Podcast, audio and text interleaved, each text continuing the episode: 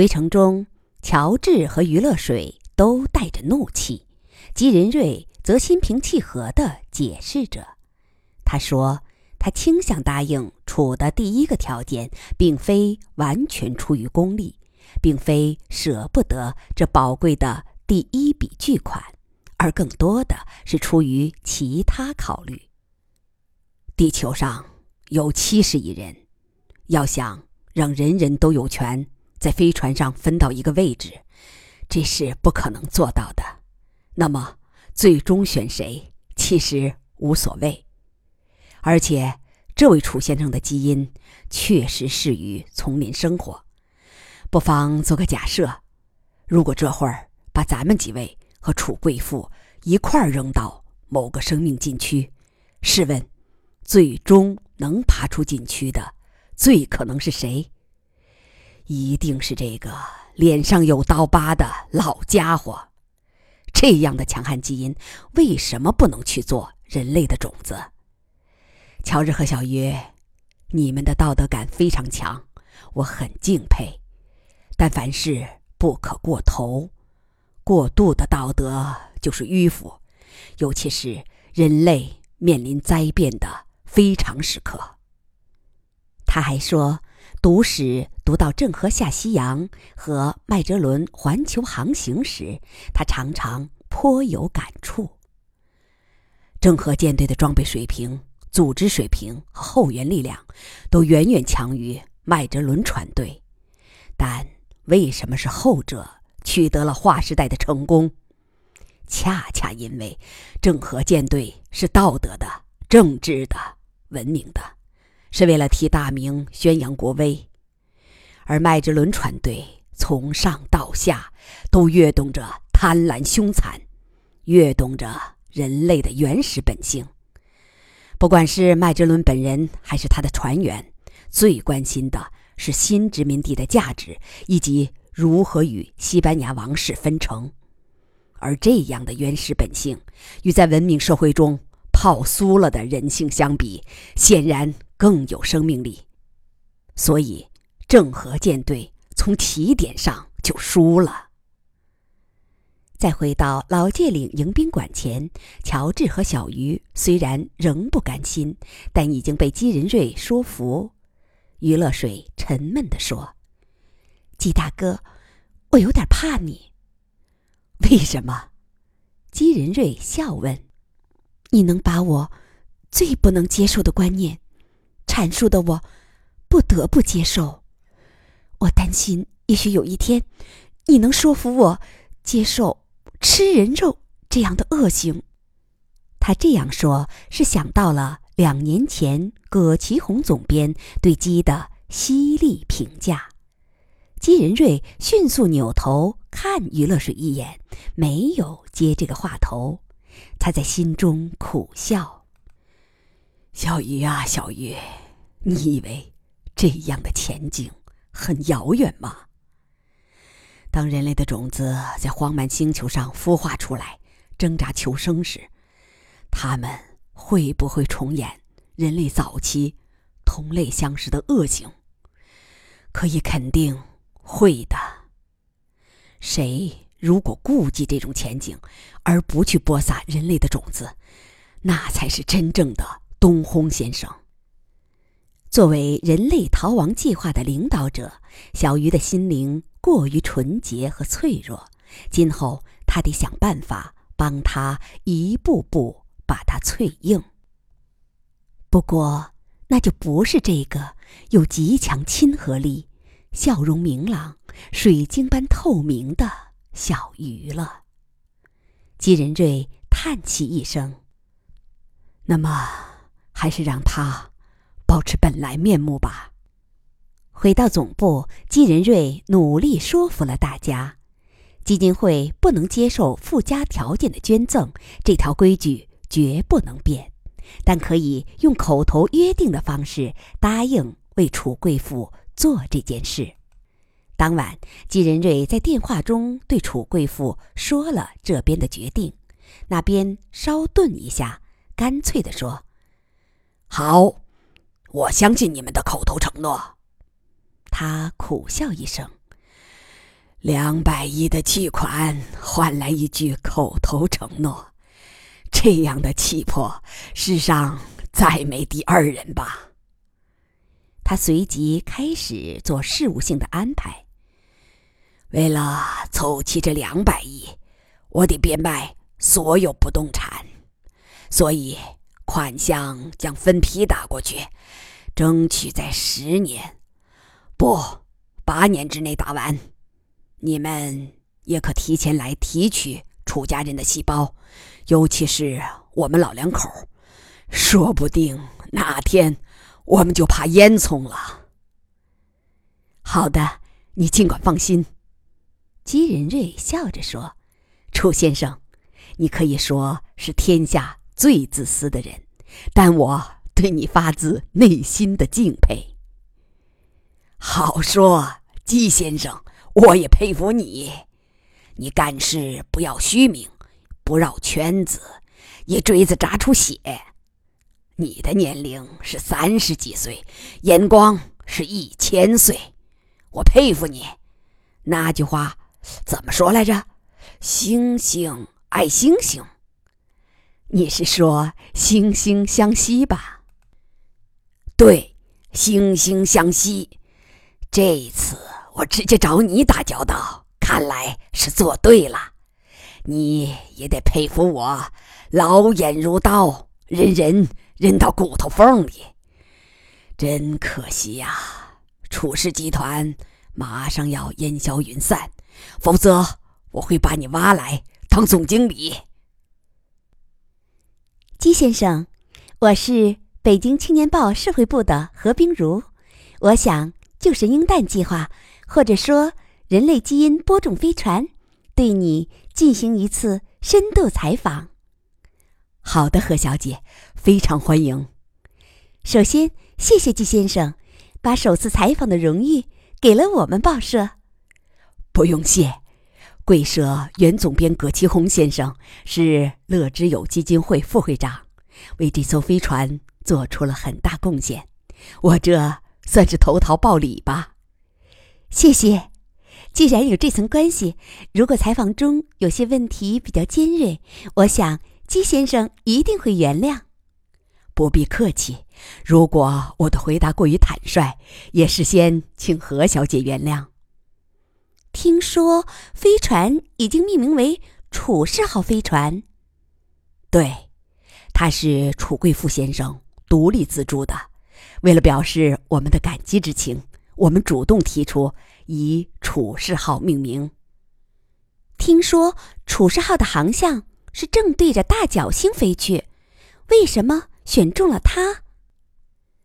没有特别的原因。“楚氏号”如果想在有限的航程中碰到一颗合适的行星，只能靠命运的垂青。所以说，它只要是往外飞，哪个方向都行。大角星是北天第一亮星，所以我们就选中了它。我要回到“楚氏号”的名字上，作为全人类的第一艘基因播种飞船，这个命名是否合适？我想姬先生也知道，楚先生有不少负面新闻。我不愿为某人做出终生的道德判定，我只愿对某件事。做出道德判定，一个富翁倾尽家财进行裸捐，使人类基因播种计划得以迅速进入实施阶段。这种高风亮节值得所有人钦佩。在大节已彰的情况下，我不会对他早年的一些负面新闻耿耿于怀。好的，那我们换一个话题。这艘飞船。除了装载低等生物的 DNA 外，将载有多少人的 DNA？飞船上有五百个巨大的弹型降落舱，每个巨弹舱的大小相当于一幢四层楼，其中封装有一万枚人弹。因为是受精卵，你可以说它相当于两万人的基因，所以飞船总计装载有一千万人的基因。一千万人的基因，只是七十亿人的七百分之一。对，其实每个巨蛋中封装的人蛋可以更多，但我们要考虑到他们未来将面对的自然环境，那肯定是非常严酷的。即使在理想状态下，某个生态区域最多也只能养活一个千人数量级的小族群。这正是人类史上几次大迁徙中原始族群的数量。如果让未来的某个族群一次繁殖过多，很可能会造成同类相食。他顿了一下，何小姐，不要为这句话而花容失色。对熟悉人类史的人来说，这只是常识而已。我了解人类史，不会花容失色，而且要感谢你们的人道主义安排。其实，让他们尽可能多繁殖一些，然后优胜劣汰，这才更符合冷酷的进化论。好了，我是开玩笑，我们往下说吧。这一千万人如何从？七十亿地球人中选择，完全用电脑随机选择。我们原打算选取体格最强壮的或智力最优异的，但后来认识到，我们认定的强壮优异不一定就适应未来的自然环境。中国不是有句古话吗？“病恹恹赛过俏尖尖。”也许某种基因异常，恰恰能适应未来的。某种特殊环境呢，就像非洲黑人的镰状红细胞基因缺陷，正好能抵抗疟疾。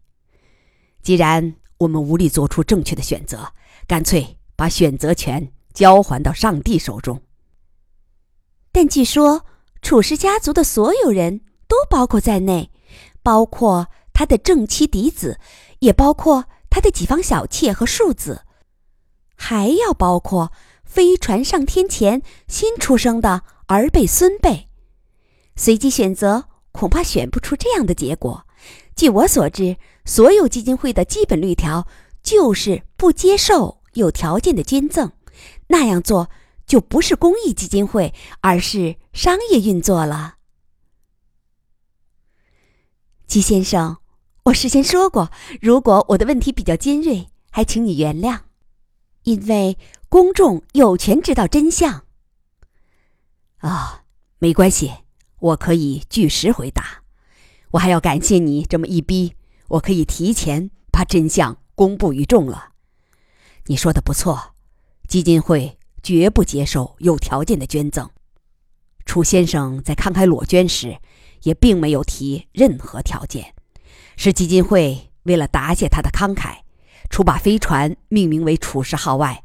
还决定作为特例，把楚氏家族所有成员的基因装入第一艘飞船。除楚家之外，没有任何人享受这种特权，包括为这项事业做出巨大贡献的楚天乐、余乐水、乔治亚戈比、马士奇，还有我本人。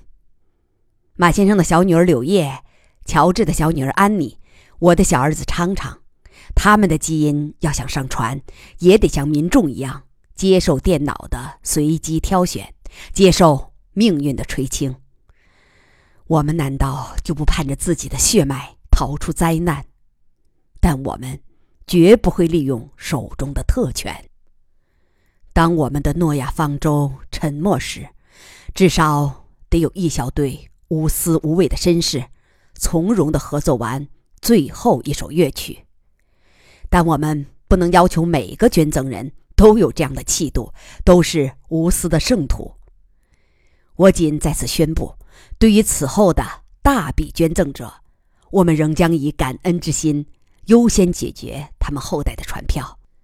这表面上是向金钱投靠，但在这样的非常时刻，这样做其实符合最高的族群利益，因而也就符合最高的。族群道德，当然这样做有悖于基金会的宗旨，但没关系的。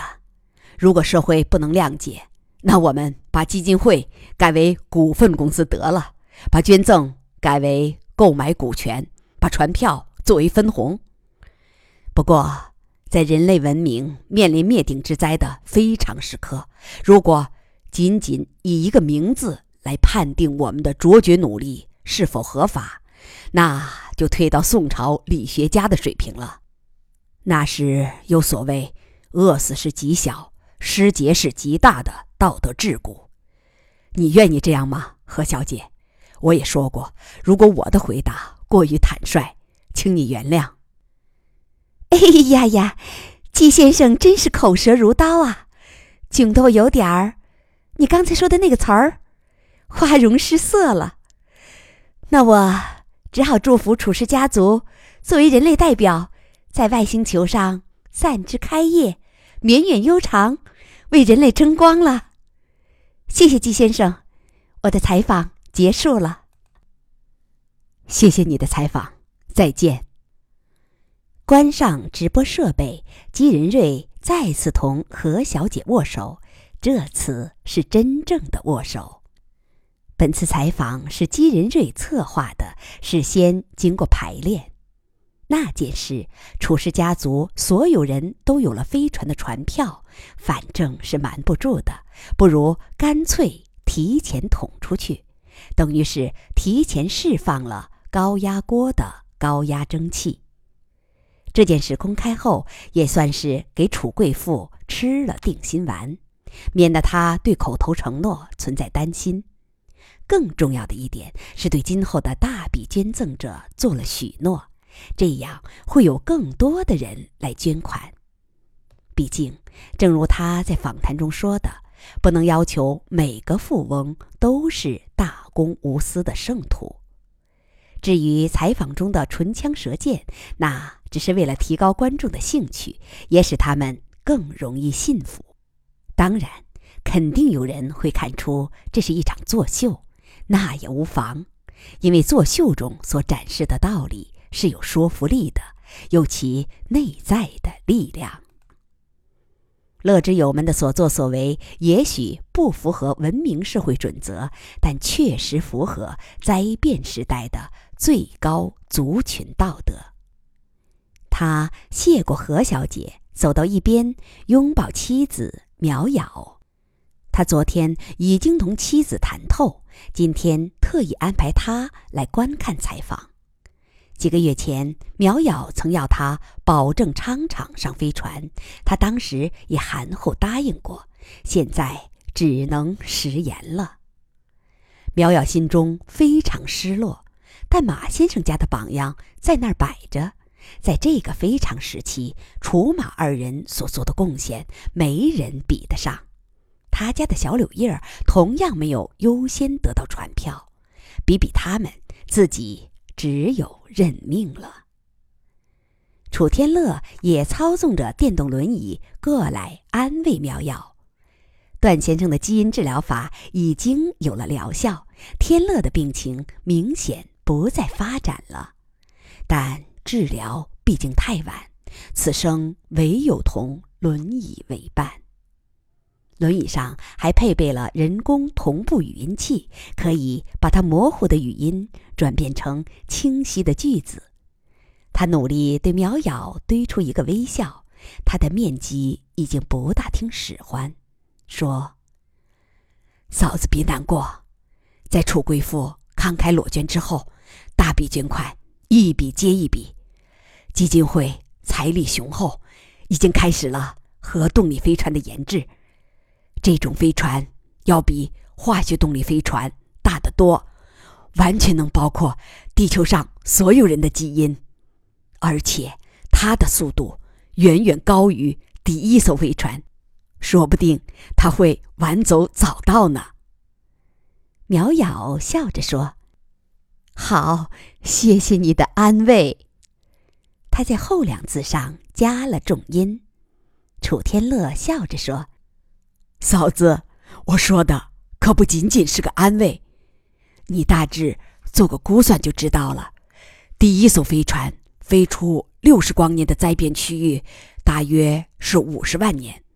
如果核聚变飞船能达到百分之一光速，旅程时间就降低到六千年。那么。”即使后者在四十九万四千年后才出发，也能先抵达目的地，而且第二艘飞船的上天，绝对等不了这么长时间的，四十九万年。那时的人类已经进化成奥林匹斯山上的诸神了。真的？那样，楚贵妇会不会？